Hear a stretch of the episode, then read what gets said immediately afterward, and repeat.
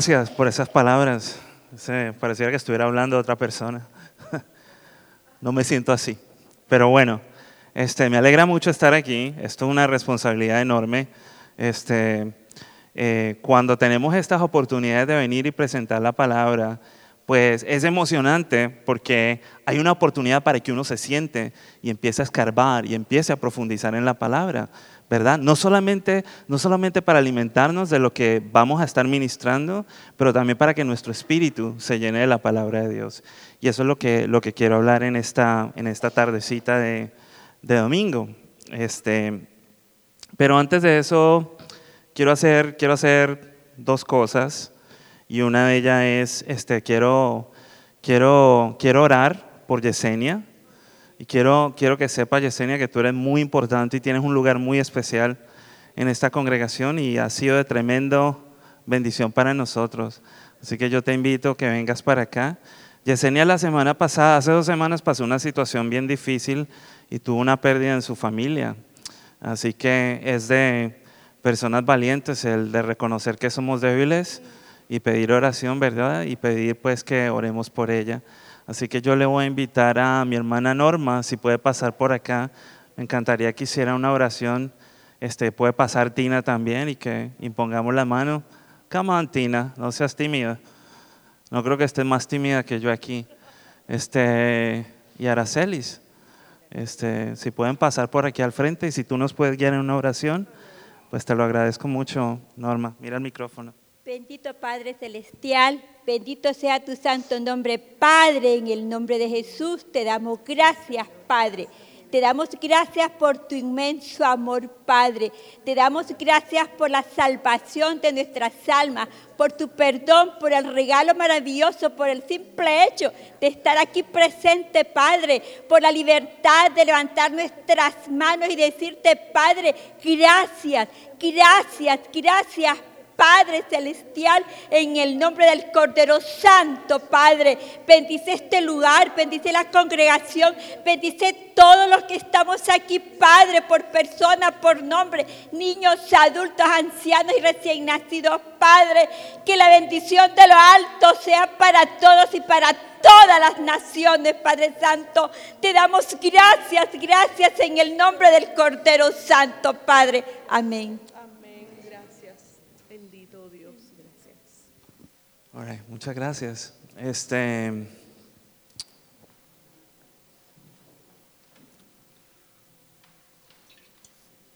hace 20 años yo llegué a una iglesia por primera vez, a un servicio un día el miércoles, y fue muy interesante porque llegué con mucho temor, llegué con mucha incredulidad, mucha inseguridad. A ese entonces tenía 20 años y fue una iglesia porque este, necesitaba una respuesta de Dios para mi vida. Y, estoy aprendiendo a descubrir esa respuesta. Y cada día que pasa, obtengo más resultados en cuanto a lo que sabemos que es conocer a Dios. Y desde entonces, desde que llegué ese día y pisé esa iglesia, este, yo creo que Dios ha transformado no solamente mi vida, pero muchas de las personas que están en mi familia se han beneficiado de eso. Este, y gracias a ese toque que el Señor tuvo para nuestras vidas, pues eh, cambiaron muchas cosas en mi destino. Y una de ellas es, eh, mi vida cambió dramáticamente, 180 grados, al igual que la vida de mis familiares. Este, tuve un destino diferente. Este, salí de mi país, logré estudiar en otro país, conocí a mi esposa en otra iglesia también. Este, tuve eh, tengo dos maravillosos hijos y pues aquí estamos de la mano del, del Señor. Lo que quiero decirles es que cuando yo crucé esas puertas de esa iglesia, jamás me iba a imaginar que Dios tenía un plan y tenía un propósito tan específico este, para mi vida y que íbamos a caminar de la mano junto con su espíritu, teniendo propósito en la vida, ¿verdad? Y quiero, quiero hablar un poquito, quiero hablar un poquito de ese, de ese tema, en qué, qué consiste esto. Y yo no sé si usted se ha cuestionado alguna vez o se ha preguntado, a mí me gusta hacerlo, especialmente ahora que estamos empezando el año, si usted se ha cuestionado este, por qué usted viene a la iglesia, este, qué es lo que lo hace levantarse cada domingo o cada jueves y tener en su mente, voy a separar un tiempo porque necesito ir a la iglesia y necesito este, prepararme en las cosas de Dios, ¿verdad? Y si usted se ha puesto a pensar alguna vez eh, o ha medido cuál ha sido el resultado de ese caminar con Dios y de asistir a la iglesia, ¿cómo sé yo que yo he crecido en el Señor? ¿Cómo sé yo que su palabra está habitando en mi corazón? ¿Verdad? Que estoy haciendo lo que Él quiere que yo haga, que estoy caminando conforme a su propósito. Este, y esa es la razón y esta es una de, de, las, de las cosas que yo quisiera hablar hoy. ¿Cuánto estamos aquí? ¿Alguno, ¿Alguno de ustedes ha pensado eso o solamente soy, soy yo? Yo creo que es bueno que uno tenga esa conversación y ese diálogo con uno mismo, ¿verdad? Uno no se puede poner en piloto automático cada domingo oh, hay que ir a la iglesia, prepárese todo el mundo, alístese y vamos para la iglesia. No, tiene que haber una razón y tiene que haber un propósito y tiene que haber un sentido, porque eso es lo que trae energía a nuestro corazón y eso es lo que trae visión. Así que yo quisiera hablar de tres cosas a la luz de la palabra. Eh, y una de ellas es, muchas de las parábolas que Jesús habló eran una comparación entre el reino de los cielos y entonces él establecía un ejemplo, el reino de los cielos es como esto, o es como aquello, o es como esta parábola. Eh, y yo quiero hablar un poco sobre ese tema, este, especialmente una parábola que viene trabajando en mi corazón hace como dos años y que le he estado metiendo mucho, he estado pensando y meditando mucho en ella. Porque yo sé que me trae dirección y me va a traer guianza, al igual que usted le va a traer dirección a su vida y le va a traer propósito en cuanto al caminar que tenemos con Dios. Este, otro tema que quiero hacer es reflexionar acerca del propósito y de la efectividad de la palabra de Dios para con nuestras vidas. Ese es un tema muy, muy importante que muchas veces no meditamos y pensamos que leer la Biblia es como leer un libro normal y pasar página tras página, pero la Biblia es más que eso. El compendio de estos 66 libros tiene un propósito en nuestro corazón para que nuestro corazón empiece a dar resultados para Dios. Y entonces de esa manera Dios es glorificado. Quiero hablar de eso también. Y cuando entremos a analizar lo de la parábola del sembrador, esa parábola es muy importante porque el Señor dice allí que es necesario entenderla para que podamos entender todas las parábolas. Y ahora les voy a mostrar el verso donde está escrito para que vean que es, que es verdad, que no me lo estoy inventando yo. Así que primero vamos a establecer una analogía entre el reino de los cielos y las parábolas que hizo el Señor. Luego vamos a reflexionar acerca de la efectividad y de la vida que la palabra de Dios trae a nuestro corazón. Y luego vamos a pensar en los estorbos que existen cuando Dios nos está alimentando a nosotros y de alguna manera somos infértiles, improductivos, estériles y no producimos el fruto que Él quiere que nosotros produzcamos. Así que yo le invito que usted me acompañe en la Biblia al Evangelio de Marcos, al versículo 26.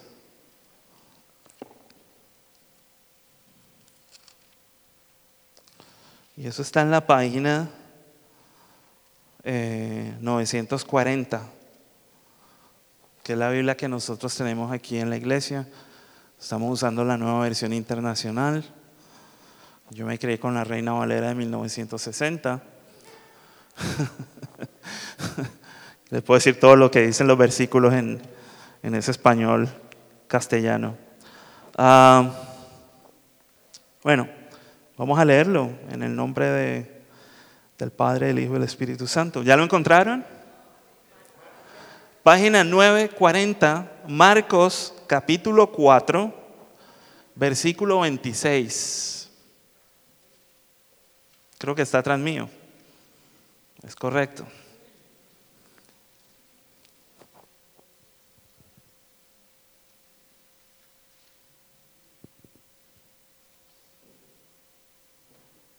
Ok, vamos a leerlo. Parábola de la semilla que crece. Y Jesús continuó, el reino de Dios se parece a quien esparce semilla en la tierra, sin que éste sepa cómo y ya sea que duerma o esté despierto, día y noche brota y crece la semilla. La tierra da fruto por sí solo. Primero el tallo, luego la espiga y después el grano lleno en la espiga. Tan pronto como el grano está maduro, se mete la hoz, pues ha llegado el tiempo de la cosecha. Así que hay unos, hay unos, perdón, unos elementos muy interesantes en esa, en esa parábola. Y el primero de Dios es que el Señor establece, ok, el Señor establece el reino de Dios. ¿Verdad que sí?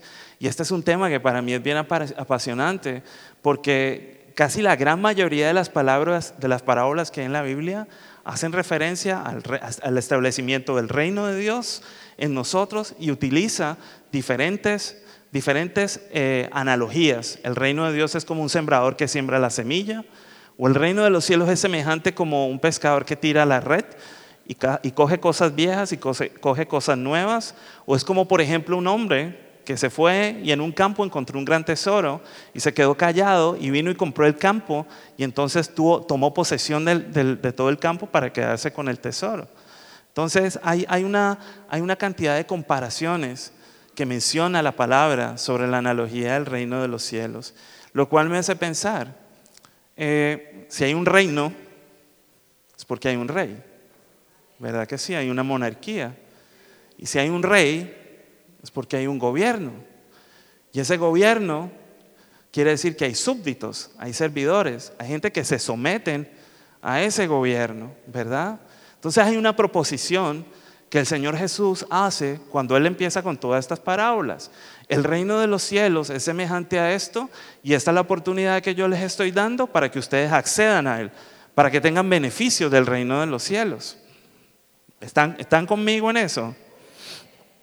Entonces, en esta parábola en particular, esta parábola describe algo que es un proceso, desde que se tira la semilla hasta que la semilla da fruto y luego se mete la hoz y luego el fruto se, se recolecta.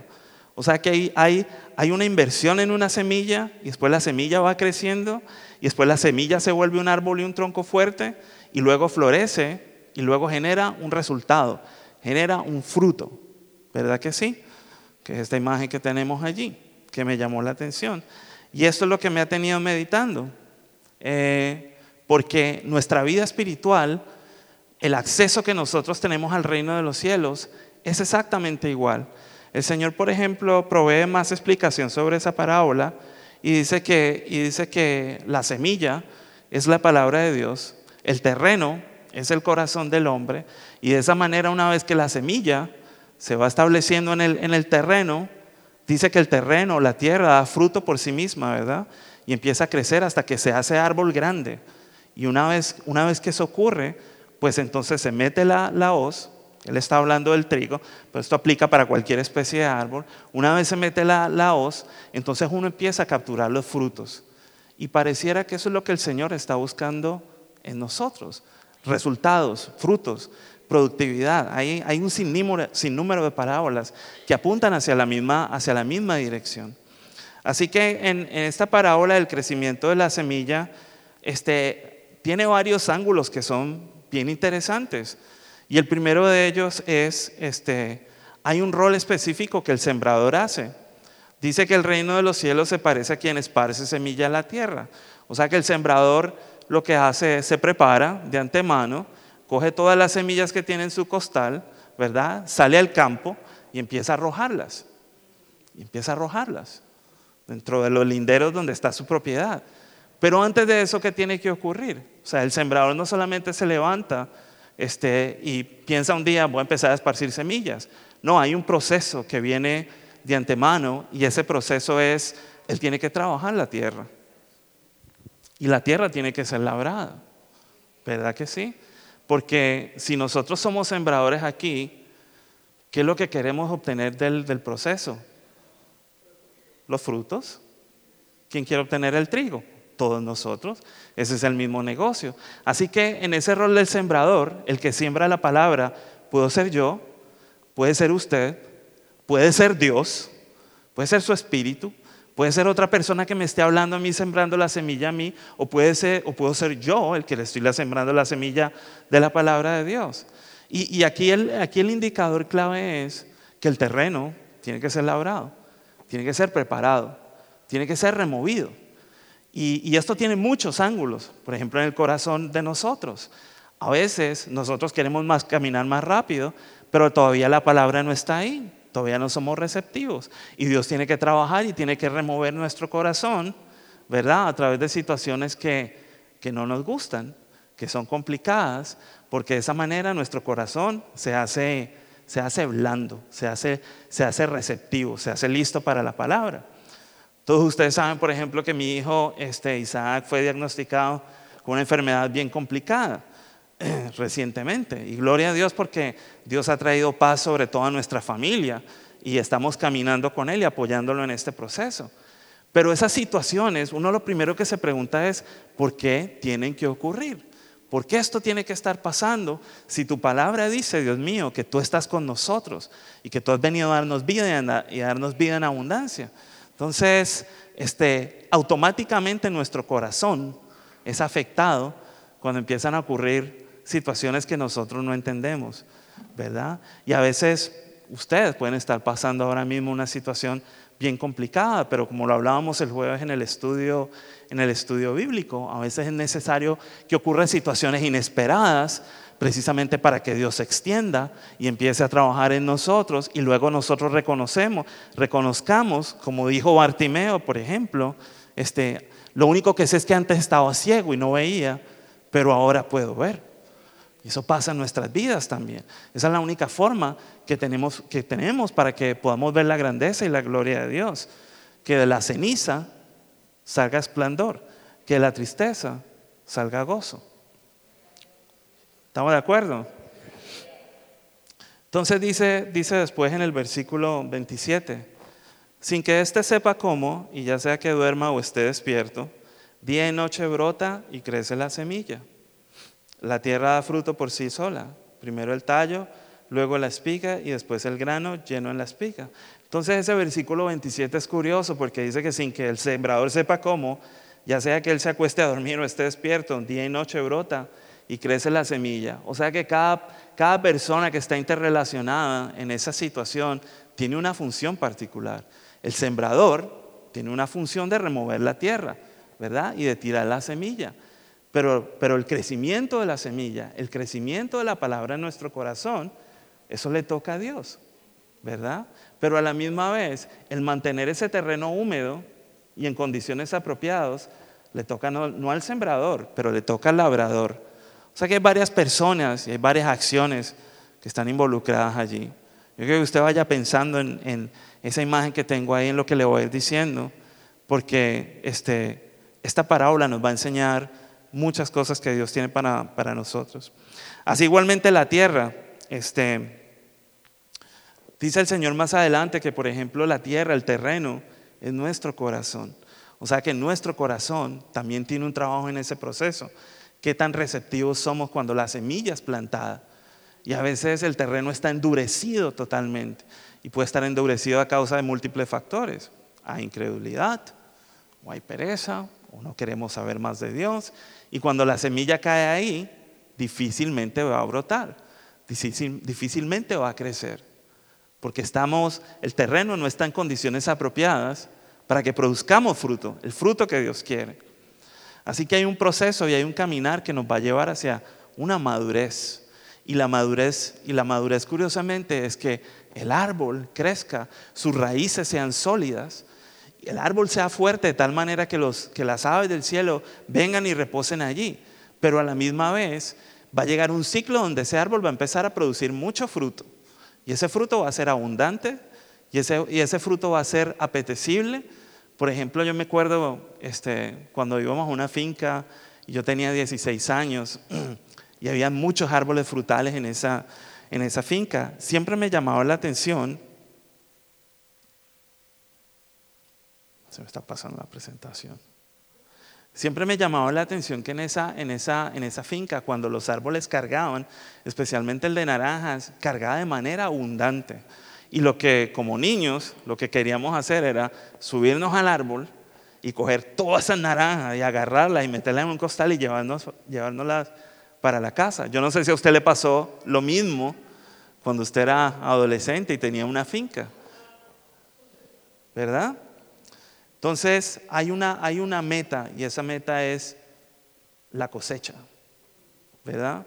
Eso es lo que nosotros queremos, que cuando la, cuando la semilla brote y crezca y fructifique, nosotros queremos beneficiarnos es de esa cosecha. Ese es el negocio de Dios. Y eso es lo que tiene Dios. Así que primero se siembra la semilla, luego entra un proceso de germinación.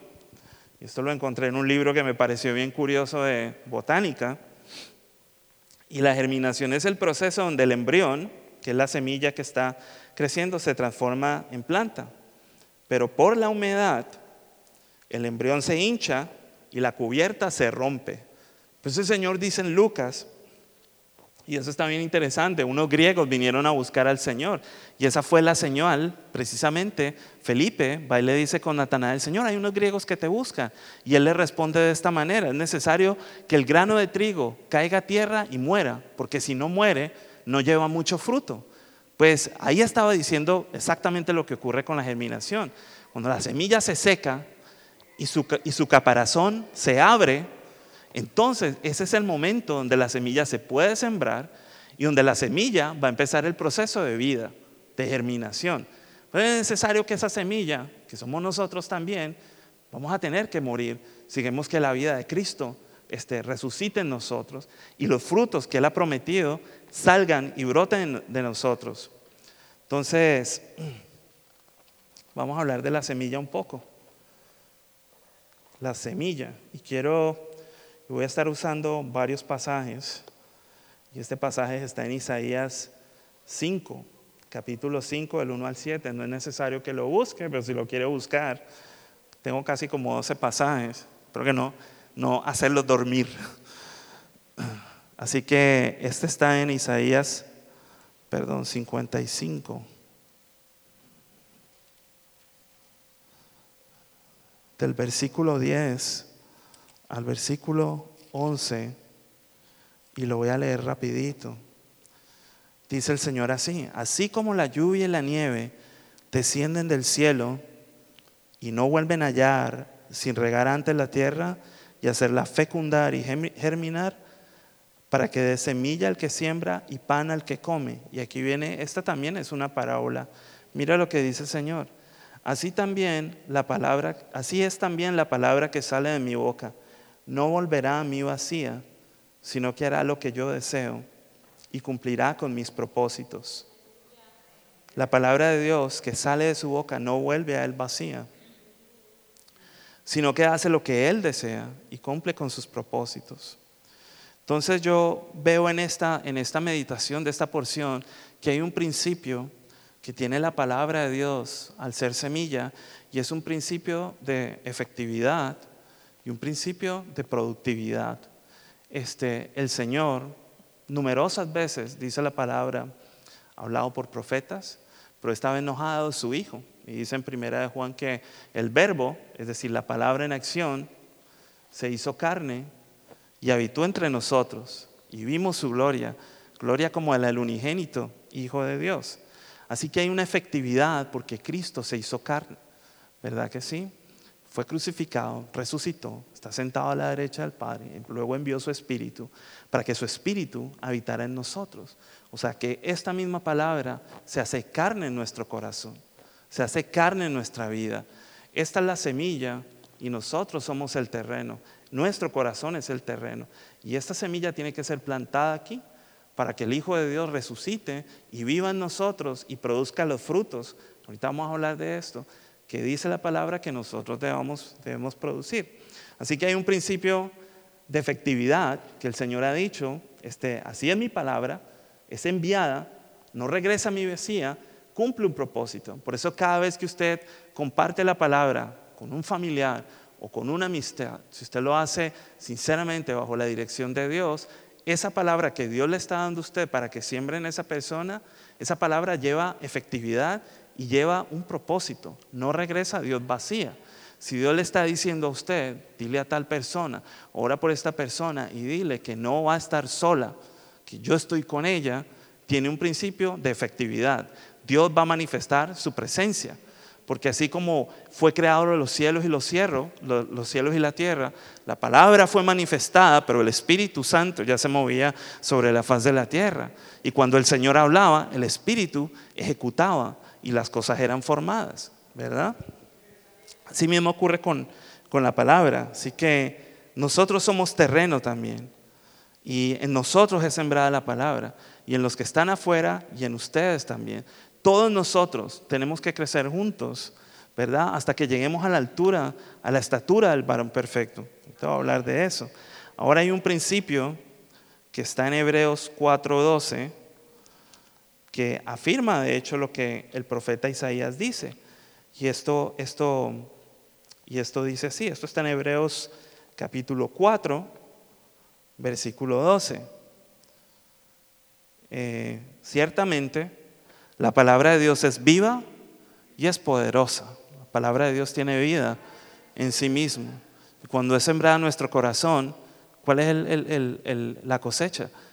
Va a ser vida y va a ser poder poderosa y más cortante que cualquier espada de dos filos, eso es otro tema, penetra hasta lo más profundo del alma y del espíritu, y del espíritu, hasta la médula de los huesos y juzga los pensamientos y las intenciones del corazón. Ninguna cosa creada escapa a la vista de Dios. Todo está al descubierto, expuesto a los ojos de aquel a quien hemos de rendir cuentas. Pues esa, esa es la naturaleza de la palabra de Dios operando en nuestro corazón operando en nuestra vida. La pregunta es, ¿de quién depende que el proceso se haga más lento o se haga más rápido? ¿Depende de la palabra? perdón, ¿depende de la semilla o depende del terreno? ¿O del labrador o del sembrador? ¿Qué creen ustedes?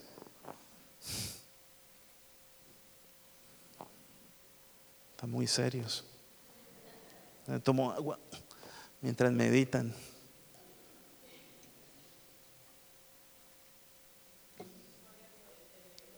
Gloria a Dios.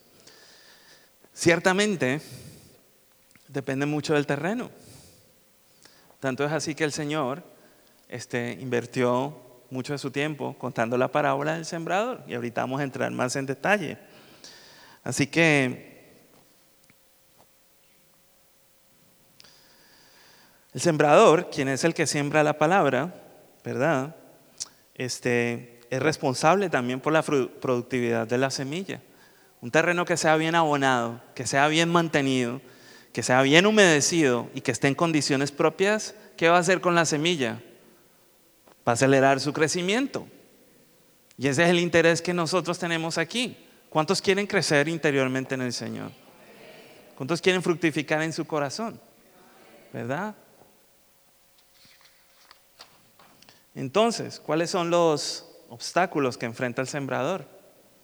Y ahorita vamos a leer la parábola del, sembrador para entrar más en detalle y ver cuáles son esos, esos obstáculos. Esto está en, esta parábola está en Mateo 4, del 1 al 9. Mateo 4, del 1 al 9, y eso está en la página 939.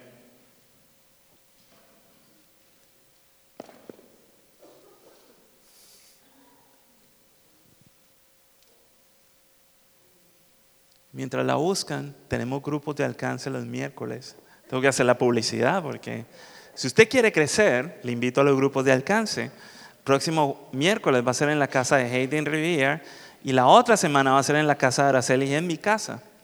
Y ahí estamos compartiendo la palabra de Dios, estamos orando por ustedes y es de gran importancia. Estamos haciendo muy buenas amistades este, y hay mucha comida también. Así que hay demasiada comida. Ok, vamos a leerla. De nuevo, ¿ya la encontraron? Está en la página 939. ¿La encontraron? ¿Sí? ¿Quién no la ha encontrado? Ok. All right. De nuevo comenzó Jesús a enseñar a la orilla del lago. ¿Qué estaba haciendo? ¿Qué estaba haciendo el Señor?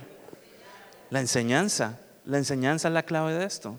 Cada vez que nosotros estamos expuestos a la enseñanza, el resultado inmediato viene fe.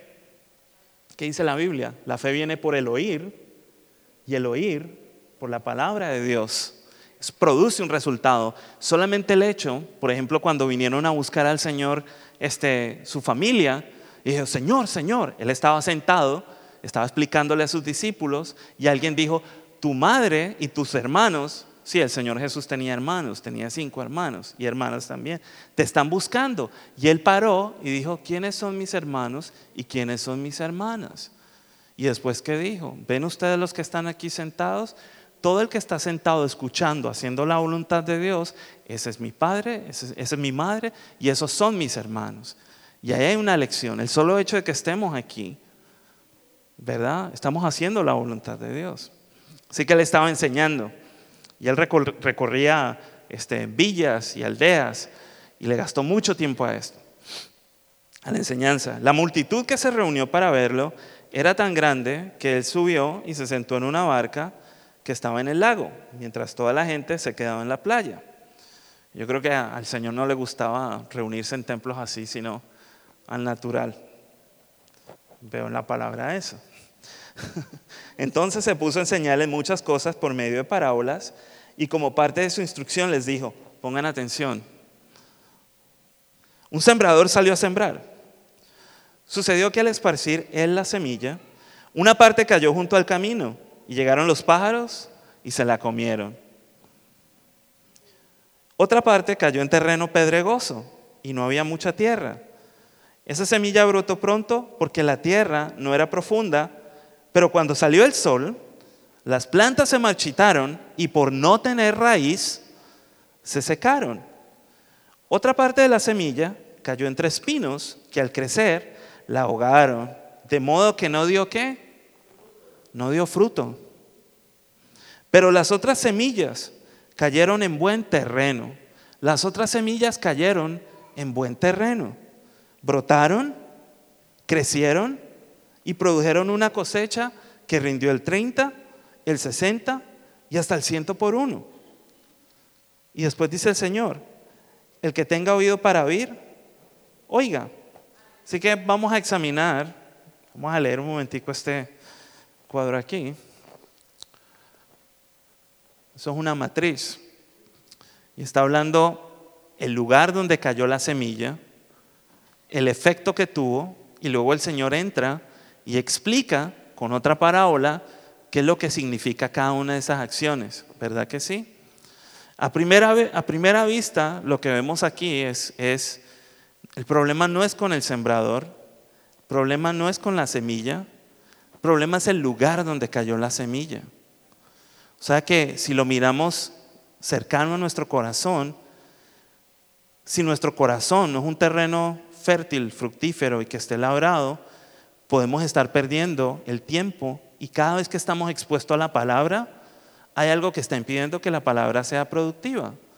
Por ejemplo, en el primer caso, dice que la semilla cayó en el camino y dice que una parte cayó junto al camino y llegaron los pájaros y se la comieron, ¿verdad? O sea que los pájaros estaban ahí pegados al pie de la carretera, mirando a ver cuando el sembrador salía a esparcir la semilla, estaban listos para que cuando cayera en el camino, bajaran y comieran.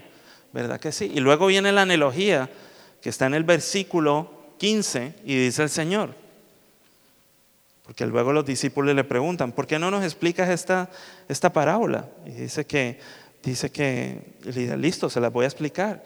En el 15, algunos son como los sembrados junto al camino, donde se siembra la palabra. Y entonces vienen los pájaros y se la comen, porque en ese camino es pedregoso y la semilla no tiene, no hay un terreno donde pueda entrar y pueda echar raíces y germinar y crecer. Entonces queda en el, queda en el piso. Y dice entonces el Señor,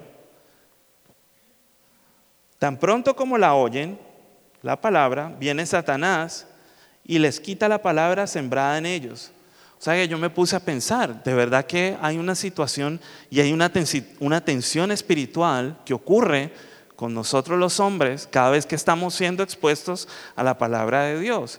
Y es que tenemos un enemigo que está en los árboles o que, o que está en, observándonos y está mirando cuando esa semilla cae, si no cae en el lugar apropiado en nuestro corazón, Él va a venir y la va a arrebatar o sea que hay otro principio de que estamos en guerra, estamos en tensión, porque por un lado tenemos un sembrador que quiere nutrir esa tierra, que quiere estar pendiente de nosotros, de nuestra vida espiritual, pero tenemos un enemigo que siempre está en la jugada viendo, cada vez que caiga una semilla, Él la va a arrebatar. Y dice que se vuelve la semilla inefectiva, no produce, ¿verdad? Sucedió que al esparcir la semilla, una parte cayó junto al camino y llegaron los pájaros y se la comieron. O sea, la semilla es arrebatada, es quitada de nuestro corazón. Y a veces ocurre eso, y muchos de nosotros nos ha pasado. Estamos escuchando la palabra, estamos siendo expuestos a la palabra de diferentes maneras. Y pasa un día y ya uno ni siquiera se acuerda lo que escuchó. Entonces, ¿cómo, cómo vamos a hacer ahí para retener algo que se supone que dé fruto si no estamos labrando el terreno constantemente? ¿Verdad? Y esto no es un regaño, pero, pero es nuestra responsabilidad si somos parte de este, de este proyecto que Dios tiene para con nosotros. Después el segundo evento, y mira lo curioso, la progresión. Cuando la semilla cae en la tierra, la semilla automáticamente muere. Ni siquiera germina y ni siquiera echa raíces. Tal cual como cayó, así se fue.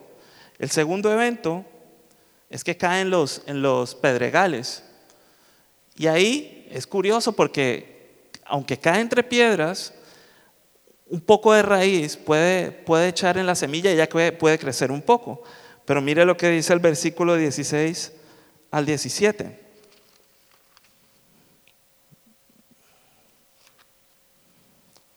Otros son como los sembrados en terreno pedregoso. Cuando oyen la palabra, enseguida la reciben con alegría, pero como no tienen raíz, esto fue lo que ocurrió en el terreno pedregoso. El terreno pedregoso no le permitió a la semilla que echara raíz. Duran poco tiempo, ¿verdad? Cuando surgen problemas o persecución a causa de la palabra, enseguida se apartan de ella. Entonces queda el terreno baldío, sin siembra, sin cosecha, ¿verdad? Y luego hay un evento que está en el versículo 18. La misma semilla cae entre espinos. Y dice el Señor, que esos espinos crecen y ahogan la semilla. Y en el versículo 18 dice, otros son como los sembrados entre espinos. Oyen la palabra, oyen la palabra, ¿verdad? Pero las preocupaciones de esta vida, ¿cuántos tenemos preocupaciones? Todos nosotros, ¿verdad? El engaño de las riquezas, ¿cuántos quieren riquezas? Yo quiero, pero parece que hay una enseñanza que está diciendo que puedo ir en contravía. Si yo, si yo establezco mi corazón para que la meta de mi vida sea hacer riquezas y enriquecerme, hay un engaño y voy a tener problemas y voy a cosechar. Y dice, y muchos otros malos deseos entran hasta ahogar la palabra, o sea, la ahogan, de modo que ésta no llega a dar fruto, se vuelve infructuosa. Aún así, la semilla cayó en pedregales, puede tener cierta, cierto nivel de raíz, puede crecer un poco, pero las raíces todavía no son firmes. Entonces mire lo que ocurre. Las preocupaciones de esta vida, el engaño de las riquezas y muchos otros malos deseos entran y ahogan la palabra, de modo que ésta no llega a dar fruto. Entonces, ahí hay una progresión.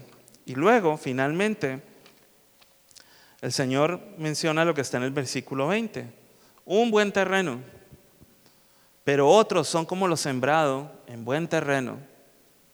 Oyen la palabra, como les decía, la fe viene por el oír y el oír la palabra de Dios.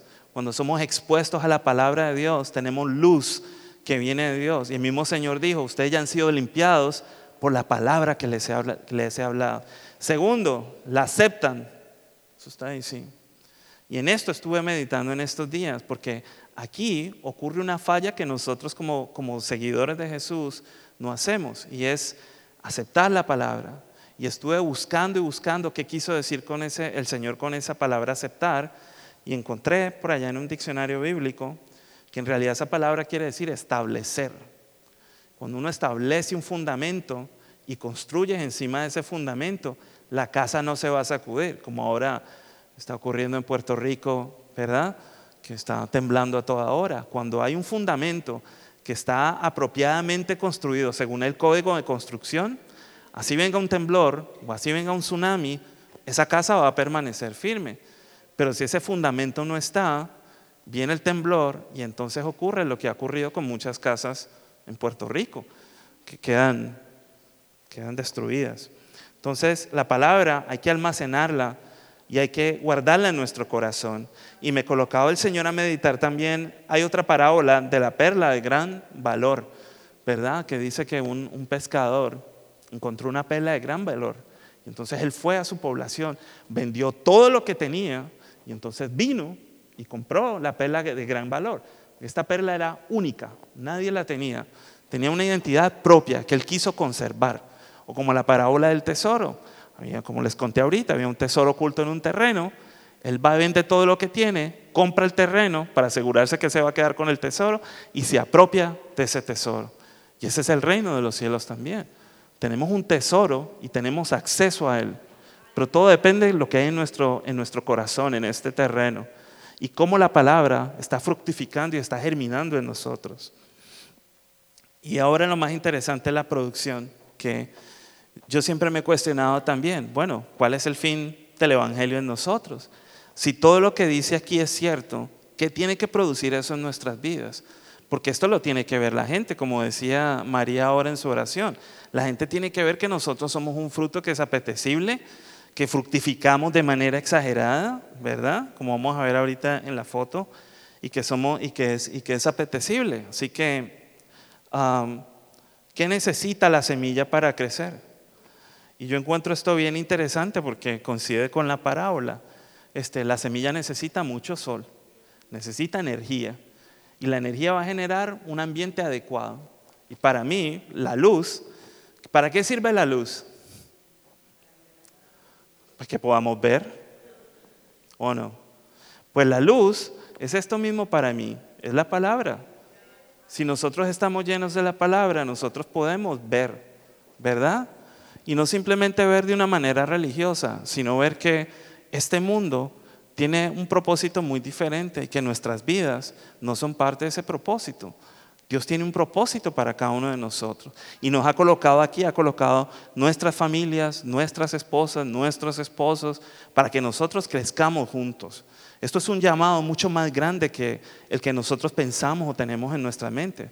Esto es algo para que nosotros aprendamos de verdad a amar a la manera de Dios, que entregó a su, a su único hijo de esa manera. Igual, la semilla necesita mucha agua, muchísima agua, y luego necesita un terreno. Y ese terreno tiene que tener sales, tiene que tener nitrato, tiene que tener abono, tiene que ser labrado y entonces ahí responde lo que dice el versículo 27. Dice que el sembrador duerme y se levanta de noche y de día y la semilla brota y crece sin que él sepa cómo.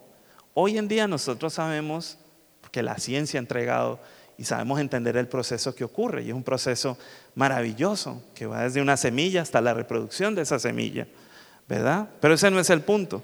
El punto es que tenemos que estar expuestos a la revelación de la palabra a la palabra y tenemos que estar, nuestro corazón tiene que estar trabajado. Cuando esas tres cosas funcionan en conjunto, hay una reacción al llamado que Dios nos está haciendo para que nosotros lo sigamos y fructifiquemos de la manera que Él, que él quiere que nosotros fructifiquemos. Pero, si esas tres cosas están juntos, la pregunta es, ¿quién es el que da el crecimiento? Esto es lo más interesante. Esto sí no consiste en ninguno de nosotros. Y el apóstol Pablo dice que no se trata del que mucho corra, ¿verdad? O el que más se esfuerce, sino del que Dios tenga misericordia. Esa fue la manera como Moisés fue llamado para liberar al pueblo estando en Egipto. No consistió en las habilidades de Moisés, como el segundo al mando en, el, imperio egipcio, pero fue porque Dios lo llamó, lo apartó, lo mandó al desierto por 40 años y en medio de ese desierto, en medio de ese desierto, Dios se le manifestó y lo pudo conocer. Así que, Primera de Corintios 3, versículos 6 al 9, dice algo muy, muy interesante. Dice, yo planté, esto está hablando el apóstol Pablo, y está hablando de una tensión que ocurrió en medio de una de las iglesias. Y mire él cómo utiliza la misma analogía. Yo planté la semilla, el apóstol Apolos la regó, o sea que le puso agua, pero el crecimiento, ¿quién fue el que lo dio? Lo dio Dios. Y después dice, eh, este, y no es que yo sea alguien, ni Apolos tampoco. En realidad no somos nadie.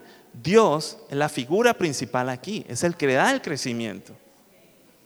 Y luego en Juan 15.1 el Señor da otra analogía también, donde dice, yo soy la vid verdadera, mi padre es el labrador. O sea, él le está diciendo, Jesús, yo soy una vid, ¿qué producen las vides?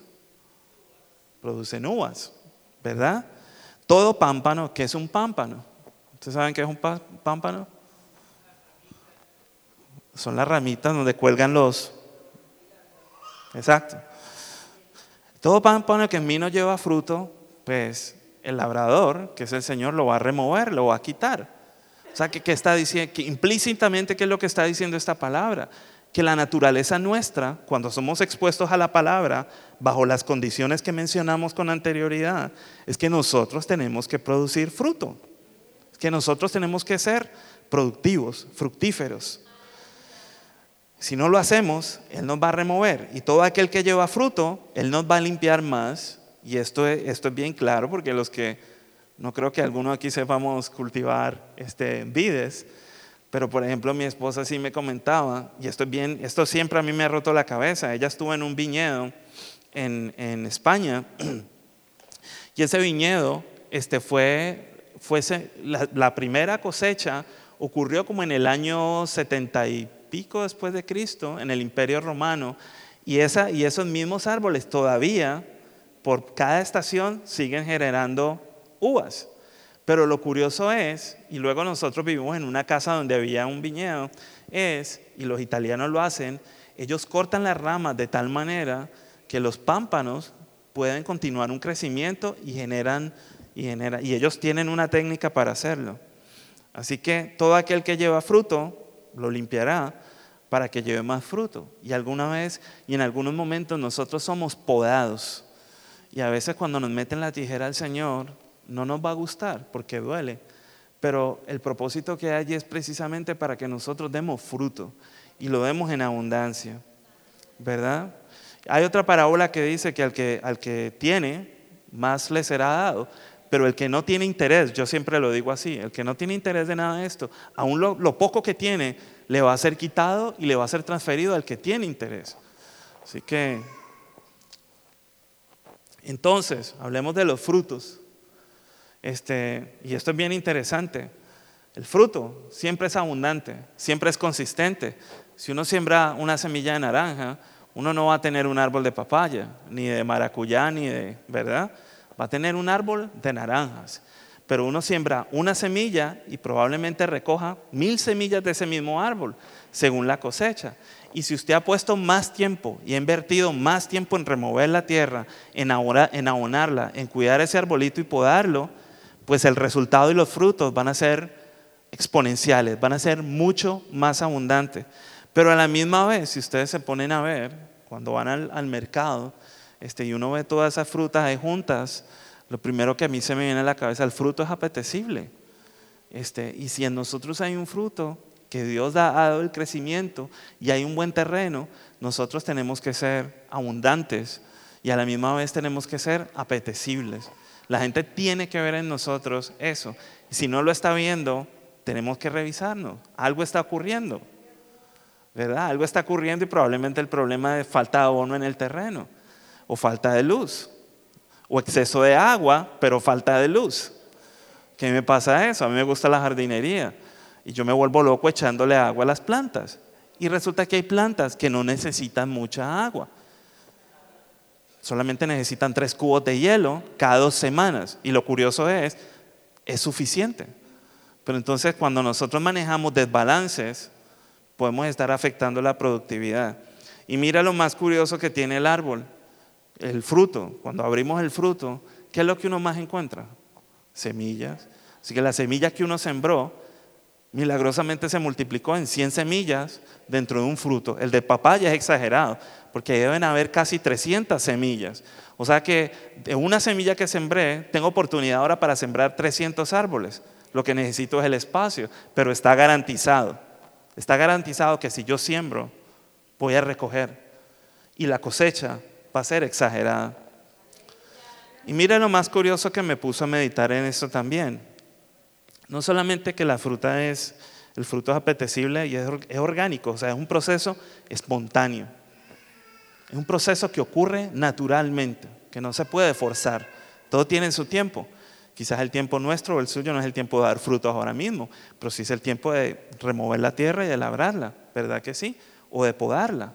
Este, pero dentro del fruto hay algo que garantiza, que garantiza la, continuidad de la especie, y es que el fruto da más semillas. Y esas semillas no son como hacemos nosotros para echarlas al, al de la basura, son para volverlas a sembrar porque eso garantiza una cosecha que es exponencial. Vamos a tener resultados exponenciales. ¿Verdad que sí? Ahora, siempre me he preguntado esto. ¿Qué es lo que Dios busca en uno? ¿Cuál es el resultado? Quiero leer en Lucas 13, del 6 al 9, para poder entender un poco más esto. Y lo quiero decir porque Mm.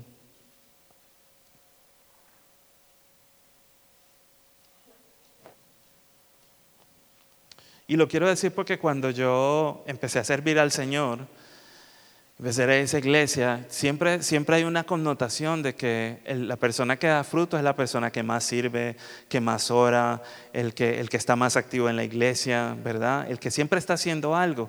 Y, este, y eso es relativo. En realidad, eso no, no, significa, no significa que uno esté más cerca de Dios. En realidad lo que importa es que el corazón de uno esté recto delante de Dios y de que le sigamos, no que le creamos, que le sigamos, que estemos cerca de Él. Y entonces en Lucas 3 del 6 al 9, mira esta, esta parábola que es bien interesante. Y dice, tenía un hombre una higuera, ¿cuántos han probado aquí higos? Entre más, entre más podridos estén, mejor saben, ¿verdad? bien curioso. Pero esta higuera estaba plantada en medio de una viña. Eso es más curioso todavía. Yo me pregunté, ¿por qué? Pues resulta que sí hay una razón por la cual este, el vinicultor lo hace. Y la razón es que cuando la higuera se planta en la viña, le da la esperanza de que la cosecha de uvas va a ser tan generosa como la de, la, como la de los higos.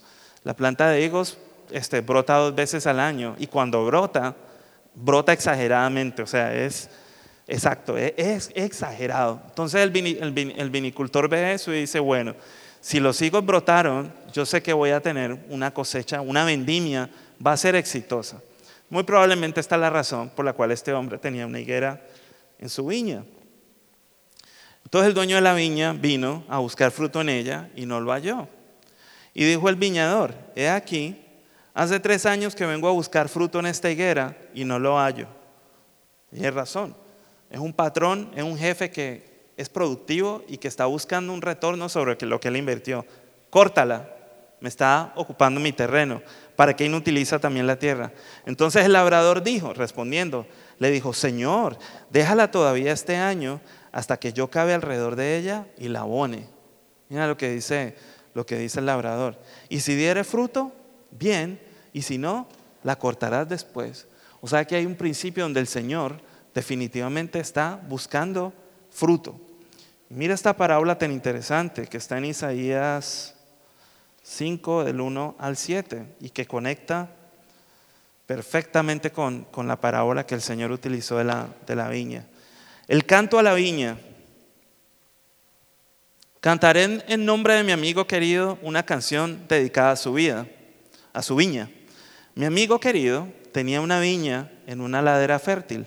La cavó, la limpió de piedras y la plantó con las mejores cepas. Es decir, ocupó tiempo para que fuera productiva. Edificó una torre en medio de ella y además preparó un lugar, un lagar. ¿Saben para qué es un lagar? lagar es donde se echan todas las, las uvas y empiezan a pisar. Y adivinen qué sale de ahí. No, sale el mosto, pero el mosto sale el vino. El mosto hay que dejarlo fermentar. Pero bueno, esa es la Este, edificó una torre en medio de ella y además preparó un lugar. La torre fue por seguridad, que nosotros, yo vivía en un valle donde también habían viñedos y entonces allá no tenían torres, pero ponen cámaras y hay unos hombres armados con tremendas armas para que nadie se meta a robar las uvas. porque son muy apetecidas. Él esperaba que diera buenas uvas, pero acabó dando uvas agrias, uvas silvestres. Y ahora, hombres de Judá, habitantes de Jerusalén, juzguen entre mi viña y yo. ¿Qué más se podría hacer por mi viña que yo no lo haya hecho? Yo esperaba que diera buenas uvas. ¿Por qué dio uvas agrias? Voy a decirle lo que haré con mi viña. Le quitaré su cerco y será destruida. Derribaré su muro y será pisoteada. La dejaré desolada y no será podada ni cultivada. Le crecerán espinos y cardos. Aquí hay una referencia, aquí está hablando de, esta viña, es del futuro de Israel antes de que ocurriera el exilio. Es decir, por la conducta de ustedes, esto es lo que les va a pasar. Su viña va a quedar desolada. Mandaré que las nubes no lluevan sobre ella. Y mire, mire la explicación. La viña del Señor Todopoderoso, el pueblo de Israel. Los hombres de Judá son su huerto preferido. Él esperaba justicia, pero encontró ríos de sangre. Esperaba rectitud, pero encontró gritos de angustia. O sea que esto va mucho más allá de activismo y, de conocimiento bíblico.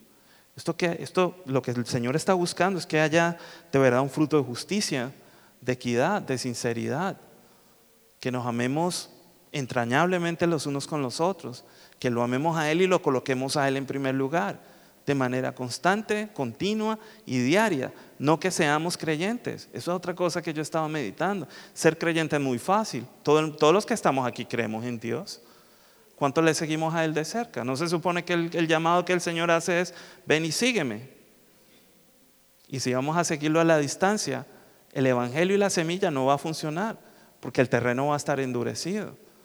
El Evangelio está diseñado, y el mismo Señor lo dijo, para que nosotros caminemos cerca de Él, para que, para que permanezcamos unidos a Él, que Él es el tronco, y de esa manera, como, como sarmientos, como pámpanos, vamos a poder dar fruto, y vamos a poder dar fruto en abundancia.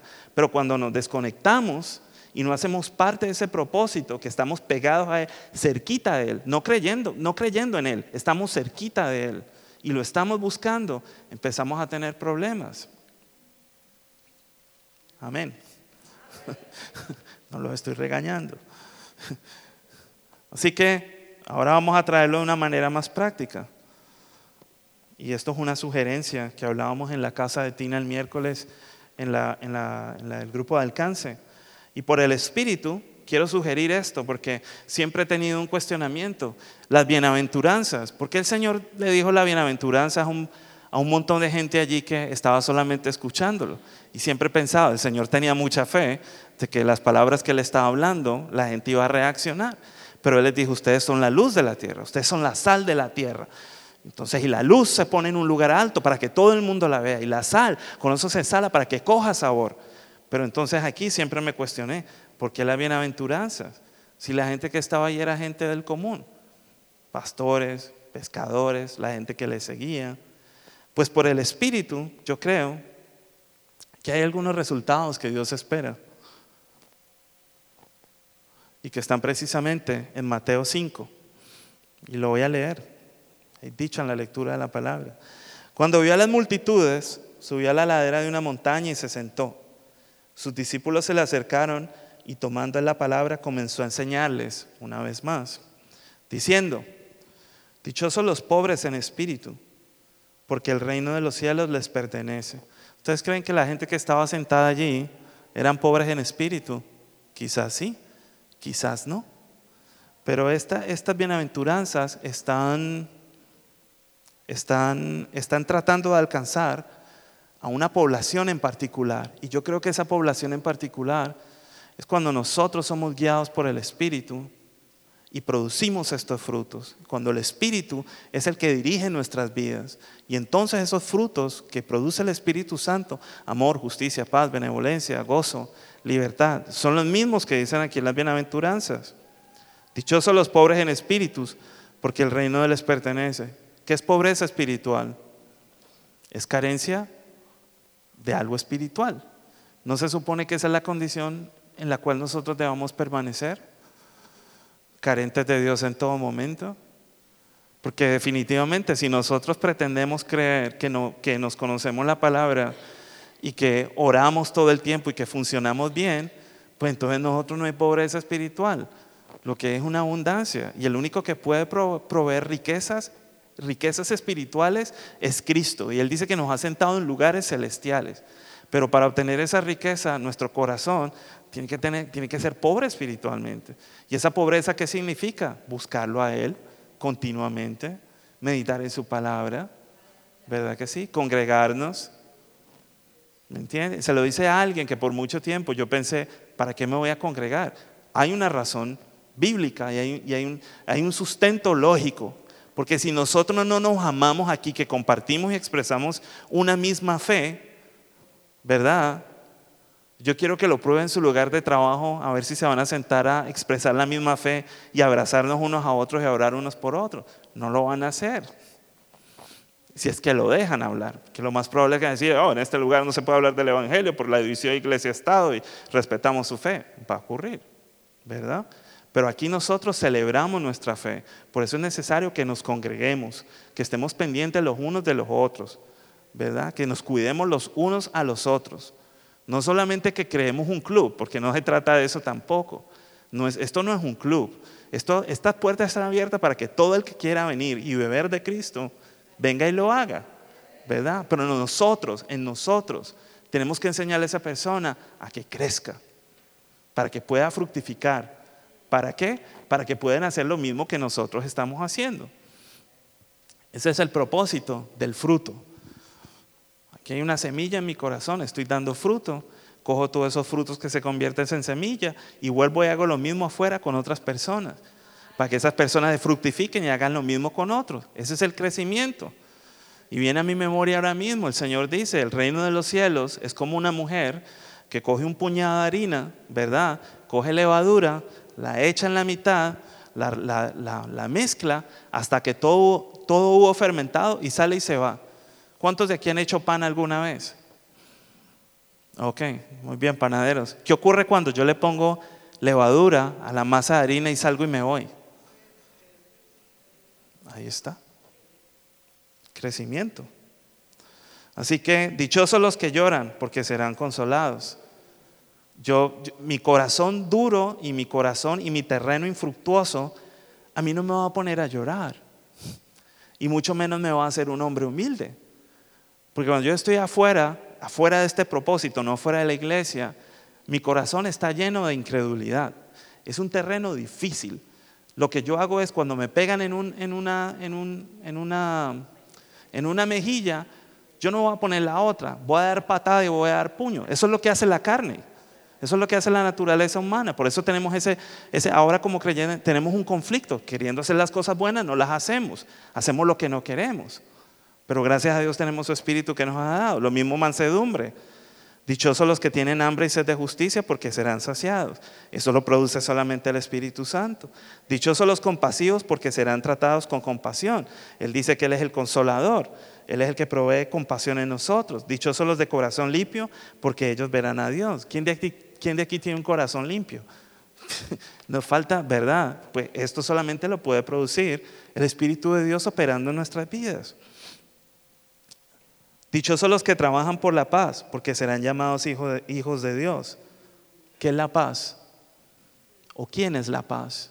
Pues si nosotros creemos que la paz es un estado momentáneo donde todas las cosas están bien, estamos equivocados. La paz tiene un nombre y se llama Cristo. Cuando Él está en el centro de las cosas, ahí podemos experimentarlo a Él. El mismo dice, vengan a mí todos los que estén cansados, cargados y sedientos, que yo les voy a, hacer descansar. Lleven mi yugo sobre ustedes y aprendan de mí que soy manso y humilde de corazón y hallarán descanso para vuestras almas, dice el Señor. Dichosos los perseguidos por causa de la justicia, porque el reino de los cielos les pertenece. Dichosos serán ustedes cuando por mi causa la gente los insulte, los persiga y levante contra ustedes toda clase de calumnias. Alégrense y llénense de júbilo porque les espera una gran recompensa en el cielo. Así también persiguieron a los profetas que les precedieron a ustedes. Entonces mire que tenemos al apóstol Padre, Pedro negando al Señor momentos antes de que fuera arrestado, diciendo, mi vida, mi vida haré por ti. Y se quedó corto porque cuando los arrestaron, fue uno de los primeros que salió corriendo y nos lo encontramos meses después parado frente al mismo concilio que autorizó la muerte de Jesús, dándoles convicción, ustedes fueron los, que crucificaron y mataron al maestro. Y aquí estamos nosotros testificando. Y si nos quieren matar, todos suyos. Aquí ponemos la otra mejilla. Entonces, ¿qué produjo eso? El encuentro del Espíritu Santo con el apóstol Pedro. Y yo voy acabando porque me estoy extendiendo. ¿Cuántos están aburridos esta tarde? ¿No? este, finalmente, nosotros somos como árboles sentados junto a, junto a corrientes de agua, dice la palabra. Y entonces, una vez que ya está crecido, y esto es para reflexión, hay una base en nosotros que son las raíces. Y cuando hay raíces sólidas y las raíces están bien definidas, pues entonces tenemos capacidad para que este, el tallo crezca, el árbol se expanda y crezca, florezca y fructifique, ¿verdad? Y esas palabritas que están allí, esto fue una, una imagen que me llamó mucha la atención. Con mi esposa atendimos un seminario la otra vez y, y entonces yo resumo que el trabajo que Dios hace en nosotros y en nuestra vida cristiana es esto. ¿verdad? Que seamos fructíferos, que crezcamos y que nuestras raíces sean, sean sólidas para que podamos vivir la vida efectivamente. La integridad, mire la definición que encontré, es el estado de permanecer completo, sin división, que no nos falte nada. Este, la intención es un propósito resuelto a efectuar algo, que es el intento capacidades o capabilities, poder o habilidad para hacer algo y luego resultado, los frutos, es la consecuencia, es un efecto.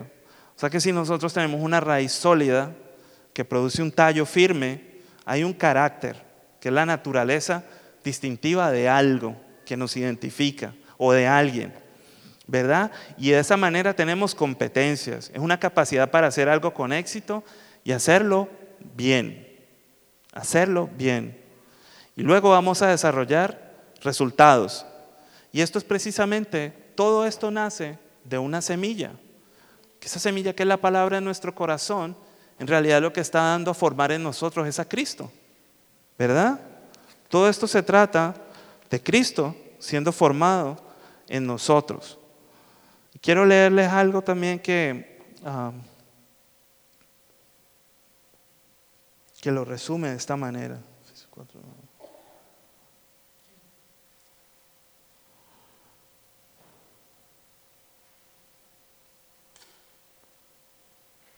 Ok. 4 del 11 al 16. Él mismo, Jesucristo, constituyó a unos apóstoles, a otros profetas, a otros evangelistas y a otros pastores y maestros, a fin de capacitar al pueblo de Dios para la obra del servicio, para la edificación del cuerpo de Cristo. O sea que estos llamamientos ministeriales no es una meta en sí mismo, son un propósito para que algo mayor se cumpla. Y eso algo mayor es capacitar al pueblo de Dios, nosotros, usted y yo, para la obra del servicio, o sea, para servir, para edificar el cuerpo de Cristo. Nosotros somos el cuerpo de Cristo. Él es la cabeza, Él es el estratega. Nosotros lo que hacemos es ejecutar lo que la cabeza hace. De este modo, mira el propósito, todos llegaremos a la unidad de la fe y del conocimiento del Hijo de Dios a una humanidad perfecta que se conforme a la plena estatura de Cristo. O sea que Él nos quiere tomar a nosotros del nivel en el que estamos y a través de la palabra ponernos al nivel de Cristo para estar en Cristo, para que la gloria sea de Dios. Así ya no seremos, así ya no seremos niños, zarandeados por las olas y llevados de aquí para allá por todo viento de enseñanza y por la astucia y los artificios de quienes emplean artimañas engañosas. Más bien, al vivir la verdad con amor, creceremos, creceremos, creceremos hasta ser en todo como aquel que es la cabeza, es decir, Cristo. Por su acción, todo el cuerpo crece y se edifica en amor. ¿En qué se edifica? En amor. Sostenido y ajustado por todos los ligamentos, según la actividad propia de cada miembro. Cuando yo leí bien esto y medité, este, este, este esta porción, eh, de verdad que esto a mí me cambió mi manera de pensar con respecto a los, a los ministerios, porque muchas veces uno se enfoca en pensar en que Dios quiere darle a uno un título y ejercer uno ese título porque eso es lo importante. Pero aquí no se trata de posición. Este, los cinco ministerios, los pastores, los profetas, apóstoles y todo lo que existe hoy en día, eso está muy bien, eso tiene un propósito. Y el propósito es que usted y yo seamos edificados de tal manera que seamos llevados a la estatura del varón perfecto. ¿Verdad? No es para que una persona venga y exhiba sus dones eh, sobrenaturales y su unción. No se trata de esto, eso se trata para que nosotros seamos educados, para que seamos sólidos en esta palabra, para que hayan, hayan para que tengamos una, una raíz sólida y una base, una base que nos permita fructificar pero fructificar para Él. Así que yo le invito ahí que esté sentado, que cierre sus ojos y vamos a, y vamos a meditar en esto. Este, porque en realidad eso fue lo que Dios a mí me dio en su palabra a mí. ¿Cuál es el fruto que Dios está esperando en ti? ¿Verdad? Porque tú, tú sabes lo que Dios está demandando de ti. Lo que Dios está esperando en ti, ¿verdad? Y tú sabes también si tú has sido este, diligente en cuanto a labrar el terreno y preparar tu corazón. ¿Verdad? Y muchas de estas cosas nos llevan a meditar cómo está nuestra relación con nuestro Padre Celestial. ¿Verdad? Que a veces pasan, pasan los días y pasan las noches y ni siquiera hablamos con Él. Y simplemente vivimos una vida en monotonía pensando que el día de mañana este, será resuelto y traerá su propio afán y viviremos ese afán, pero hay un propósito mayor y ese propósito somos responsables de descubrirlos, el propósito que hay en Dios, en acercarnos a Él. ¿Qué tan buena tierra eres? ¿Está tu, tu tierra lo suficientemente húmeda? y en buenas condiciones ambientales para, para fructificar, para que la semilla crezca y brote, no solamente para, para ti ni, tú, para ni para tu egoísmo, sino para que las personas que están viendo ese crecimiento quieran acercarse y arrancar uno de esos frutos y probarlo, porque el fruto es apetecible de verdad y es abundante y tiene que serlo o está tu corazón endurecido? Y si está endurecido, pues este es el momento donde podemos venir delante del Señor y pedirle que aplique su, su bálsamo, ¿verdad? Él dice que tenemos abogado, que Él es fiel y justo para perdonarlos. A veces la práctica del pecado continuo en nuestro corazón es lo que hace que haya sequía, ausencia de agua y el terreno se endurece y en ese terreno no hay ninguna semilla que fructifique, simplemente se convierte en un desierto. Pero lo bueno es que los desiertos son lugares donde nos podemos encontrar con el Señor. Ahí es donde estaba Juan el Bautista predicando, donde Moisés se encontró con la zarza que ardía. Así que de una u otra manera Dios te va a llevar a un punto donde tengas que reconocer que fuera de Él no, hay, no, hay, no existe nada, solamente él es bueno, Él es, Él es Dios. Y si también hay estorbos en tu vida, yo te invito a que pongas delante del Señor lo que está impidiendo que, tu comunión, que tu amistad con Dios crezca, fructifique. A veces nuestros oídos y nuestros ojos están, están enseguecidos, nuestros oídos están cerrados a la palabra y al Evangelio. Y a veces nuestro corazón nos trae convicción de que hay algo más que se debe hacer. Y el Espíritu nos habla y nos dice, hay algo más que estoy esperando de ti. Así que, como dice la palabra en la, en la, en la tentación que hubo en el desierto, que si escuchamos hoy la voz de Dios, no endurezcamos nuestros corazones. Y si tu corazón está endurecido en esta, en esta hora, yo te animo en el nombre de Jesús que, te acerques, que te acerques a Él. Porque el que viene a Él, Él no lo echa fuera, sino que Él es, ah, es Padre para nosotros. Yo te quiero dar gracias, Señor, en esta hora. Gracias por tu presencia, Señor. Gracias por tu Espíritu Santo. Gracias por, por tu palabra, Señor, que es una, una lámpara a nuestro caminar. Tu bendita, infalible palabra, Señor, que prospera para lo cual ha sido enviado, que es viva, es eficaz y es poderosa, Señor. Gracias, Señor, por tomarte el tiempo y hablarnos, instruirnos y dirigirnos, Señor. Aunque la higuera, Señor, no esté dando frutos, aún así todo, yo me gozaré y me alegraré en ti, en el Dios de mi salvación. Quiero presentar el corazón de estos niños, Señor, delante de ti, Padre. Señor, porque esto es una labor difícil, es una labranza complicada pero solamente tú das el crecimiento. Quiero presentar sus vidas, sus familias. Quiero orar, Padre, intensamente por cada uno de ellos, por el propósito y el futuro que tú has abierto enfrente de ellos, por la oportunidad de, que sus vidas estén aquí y estén precisamente en este lugar, Señor, escuchando tu palabra. Yo quiero bendecir a sus padres, a su padre, a su madre, a sus familias, Señor, y declarar de que tú estás con ellos, Señor. Que tú tienes propósito en cada una de sus vidas, que ellos son importantes, que tú nos has amado con amor eterno. Yo te doy gracias por cada uno de ellos, Señor.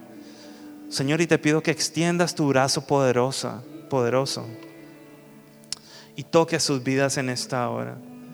Igualmente con esta maravillosa iglesia hispana de la comunidad, Señor que somos más que una familia.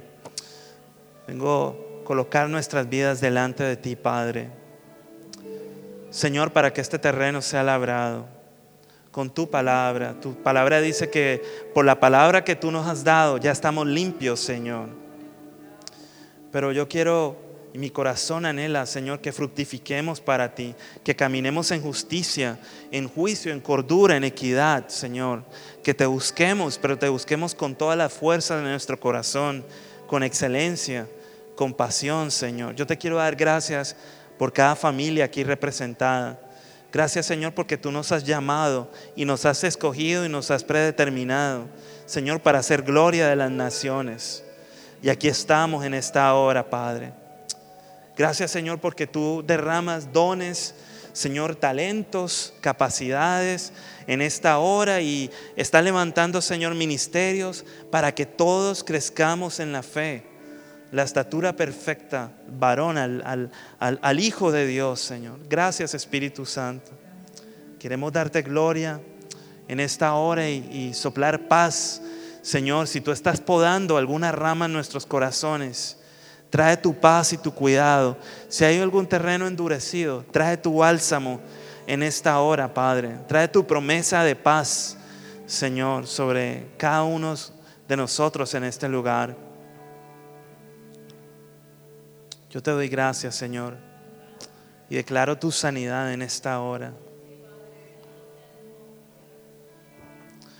Si alguna persona que está aquí quiere que nosotros oremos y siente que su vida está en un momento de esterilidad, yo le invito a que pase aquí al frente y nosotros vamos a orar por usted con mucho cariño y con mucho amor. Vamos a hacer una oración profunda, no vamos a imponer manos ni ninguna cosa ni a gritar, vamos a simplemente a orar para que su vida espiritual despegue, tenga propulsión este, yo le invito a que pase aquí al, frente. Este, Dios es Dios certero, su palabra es efectiva. Él no está jugando con nosotros. Él está interesado en que nosotros crezcamos y seamos fructíferos. fructíferos. Así que este, si necesita oración, yo le invito a que pase. No le dé temor, nadie le va a juzgar. Yo soy el primero que estoy en esa lista también.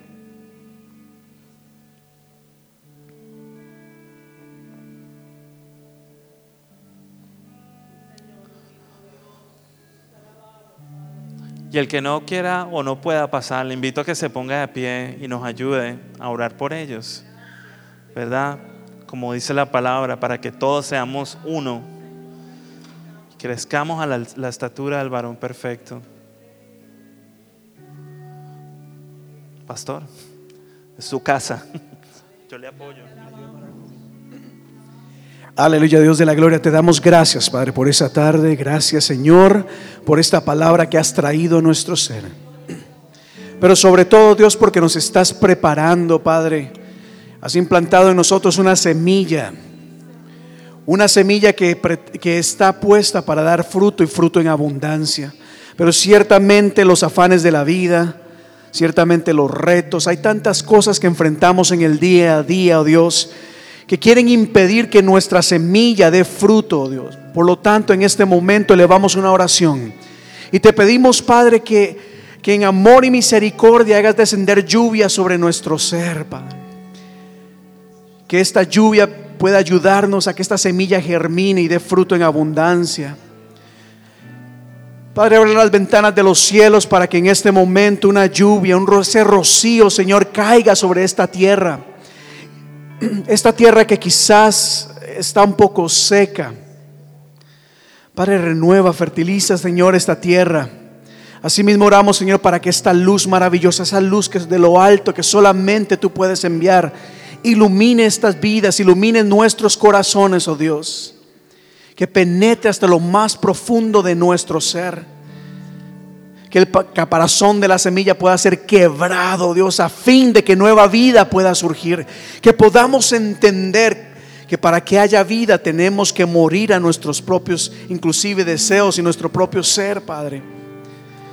Ponemos en oración estas vidas, las ponemos delante de ti. Pero sobre todo, Padre, pedimos de que tu Espíritu Santo infunda un aliento nuevo sobre sus vidas que tu Espíritu Santo empiece a avivar esa llama dentro que has puesto en su ser.